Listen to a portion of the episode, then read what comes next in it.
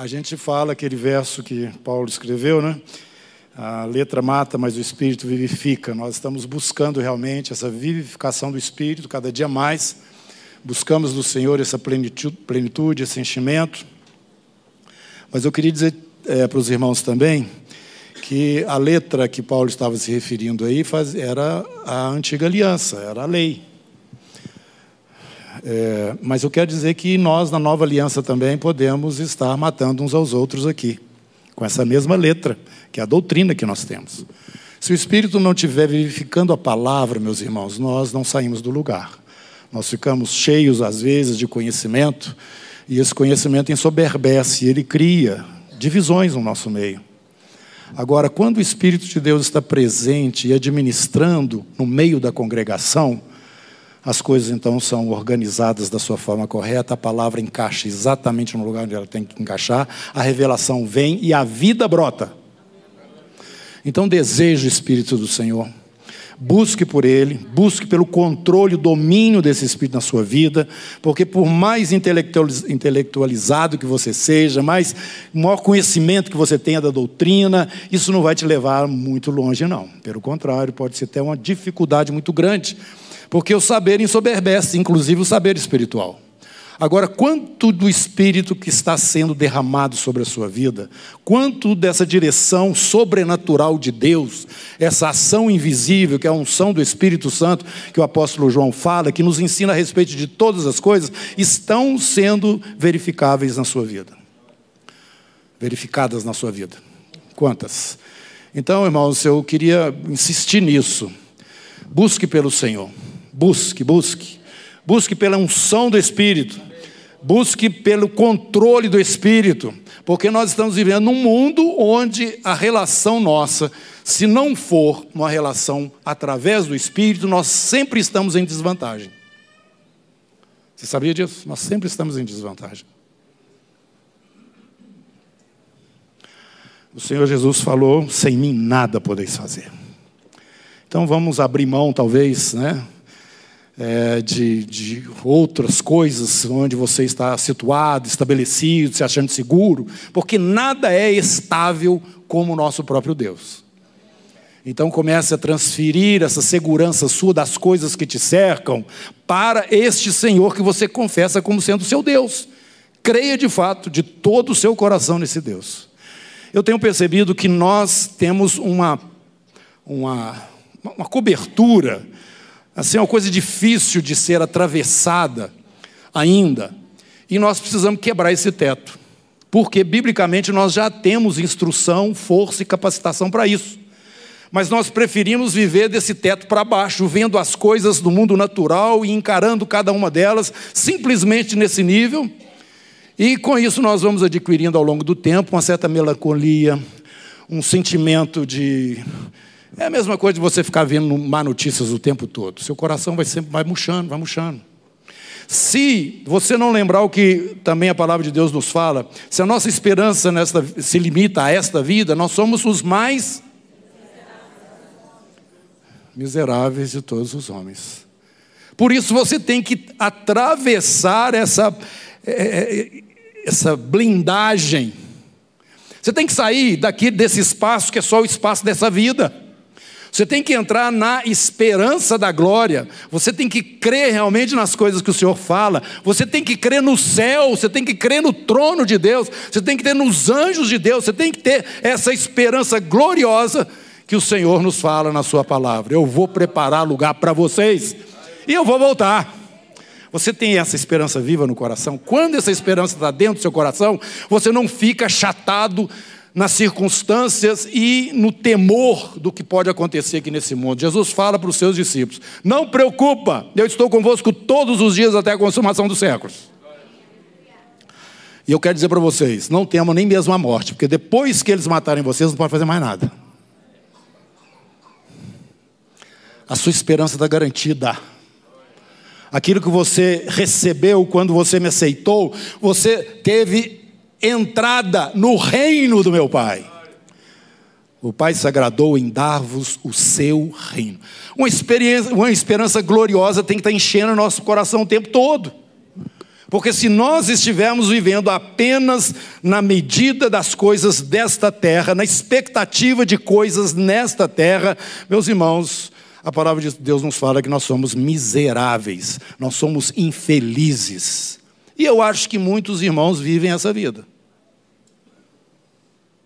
de infelicidade, porque não atravessa, não passa daqui, a esperança se limita aqui.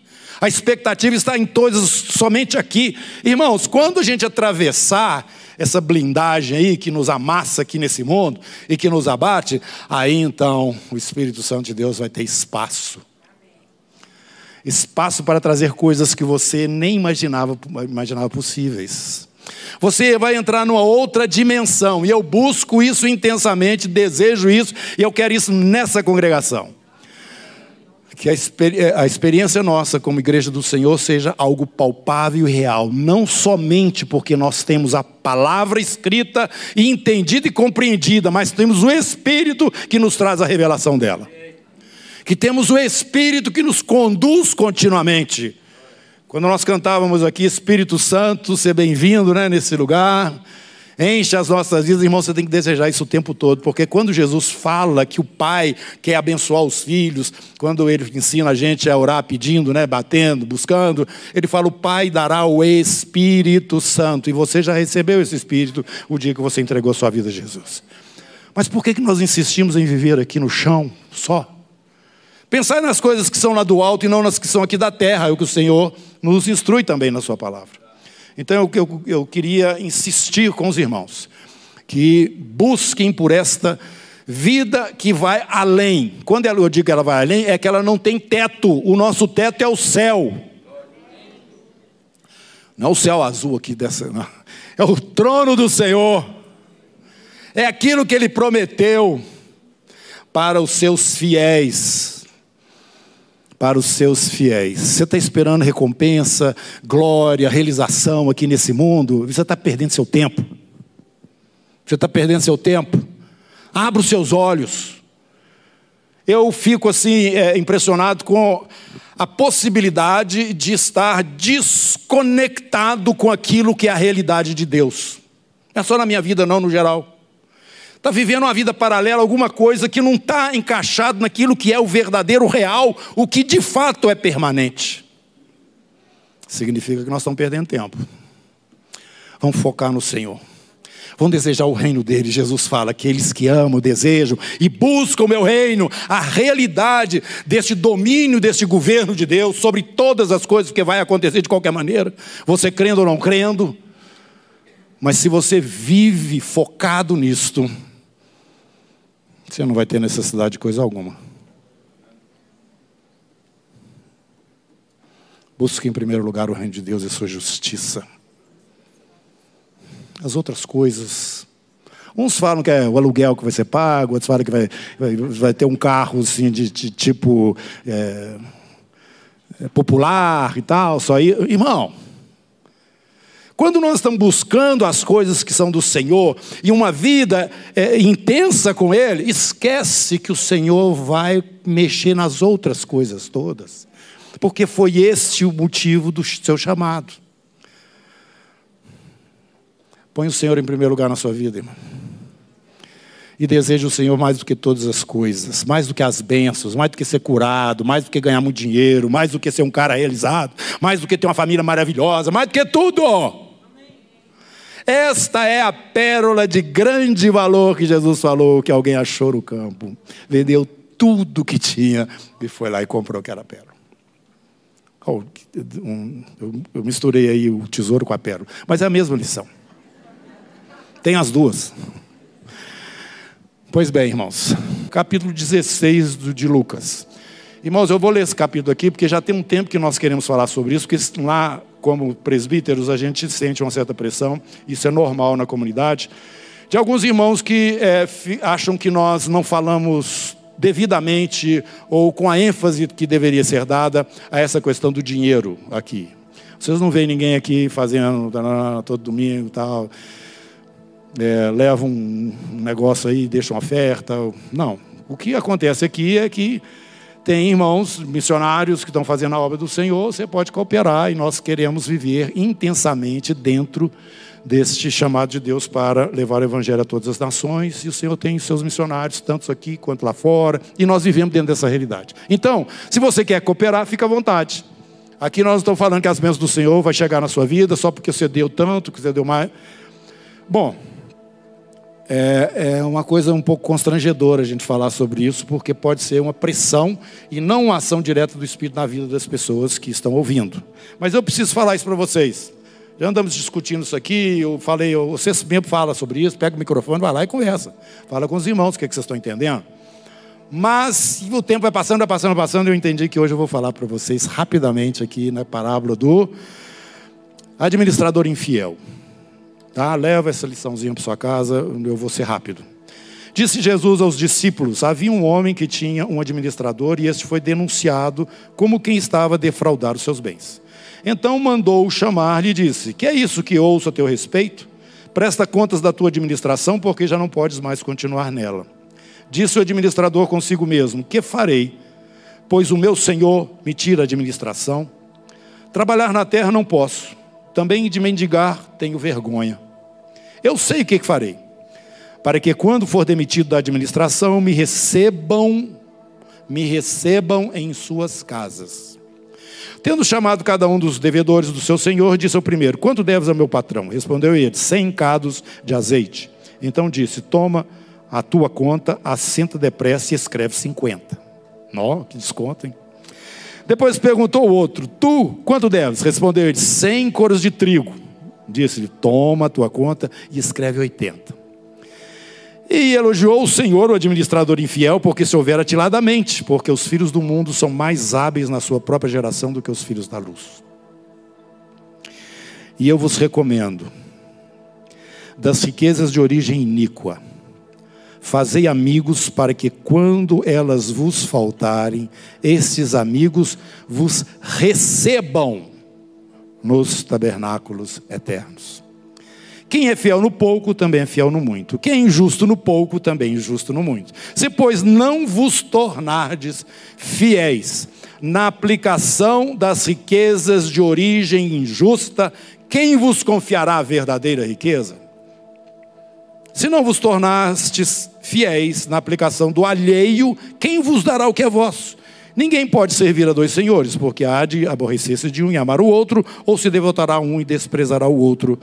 Não podeis servir a Deus e às riquezas. Senhor Jesus, eu te peço que o Senhor nos abençoe com o entendimento dessa parábola, porque ela é meio complicada, Senhor. E o teu Espírito pode nos abençoar, nos dando entendimento daquilo que o Senhor está nos ensinando aqui. Te pedimos em nome de Jesus. Amém. Rapidamente, hoje eu vou precisar que vocês me suportem um pouquinho, além da hora. Está faltando um minuto para terminar e eu quero dez, tá bom? Beleza?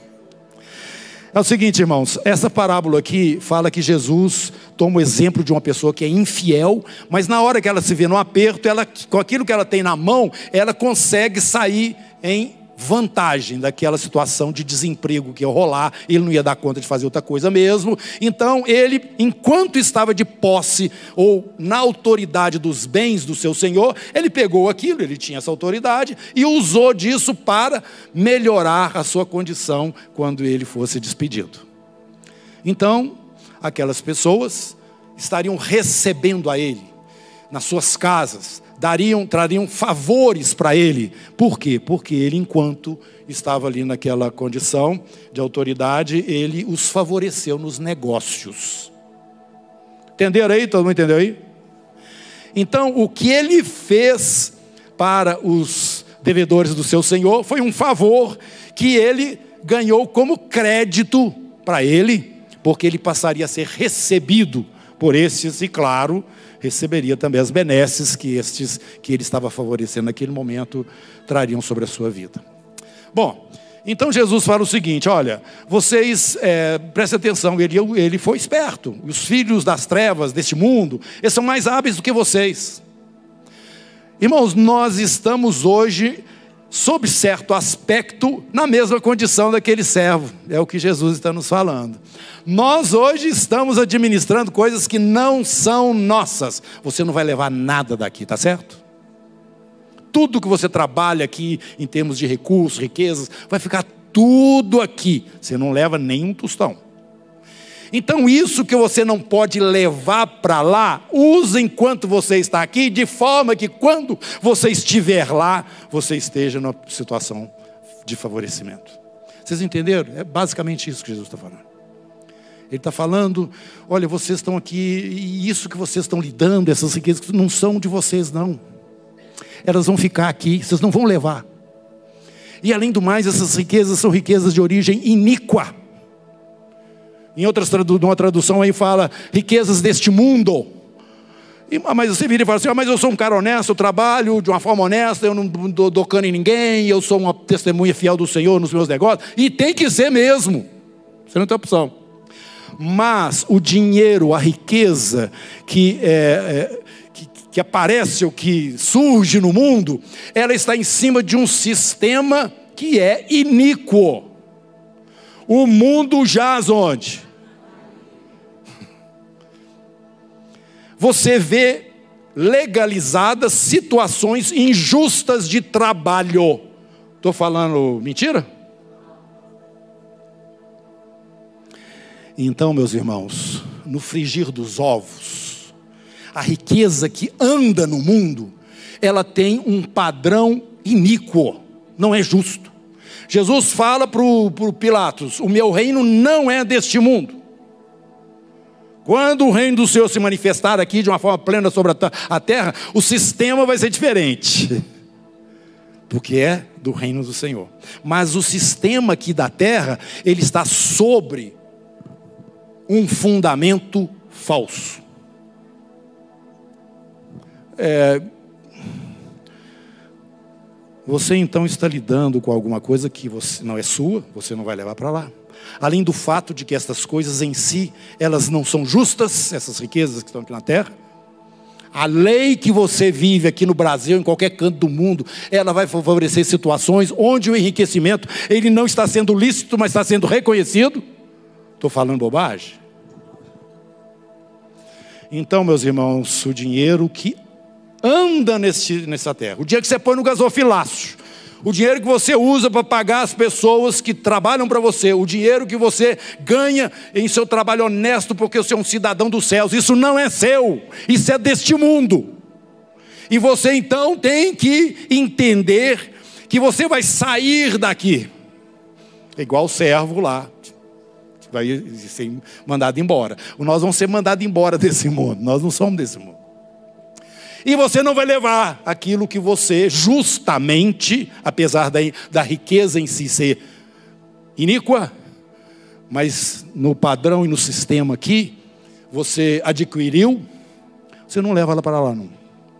Então Jesus fala: use estas riquezas na, do mundo, essas que são que estão aqui dentro de um sistema mundial injusto,